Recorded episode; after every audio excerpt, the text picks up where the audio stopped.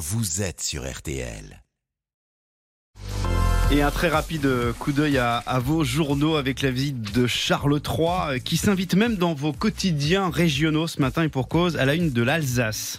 La fierté du maître affineur Bernard Anthony dont les fromages seront servis ce soir au banquet de, de Versailles. Il est basé à, à Vieux-Ferret, c'est dans le, dans le Haut-Rhin. Il y aura aussi la gelée de Mirabel du chef étoilé Laurent Arbeit, autre grand nom euh, d'Alsace, sans compter le dessert signé du colmarien Pierre Hermé. Ah, j'aurais dû y trois. Charles III et sa cour d'invités vont déguster de l'Alsace ce soir.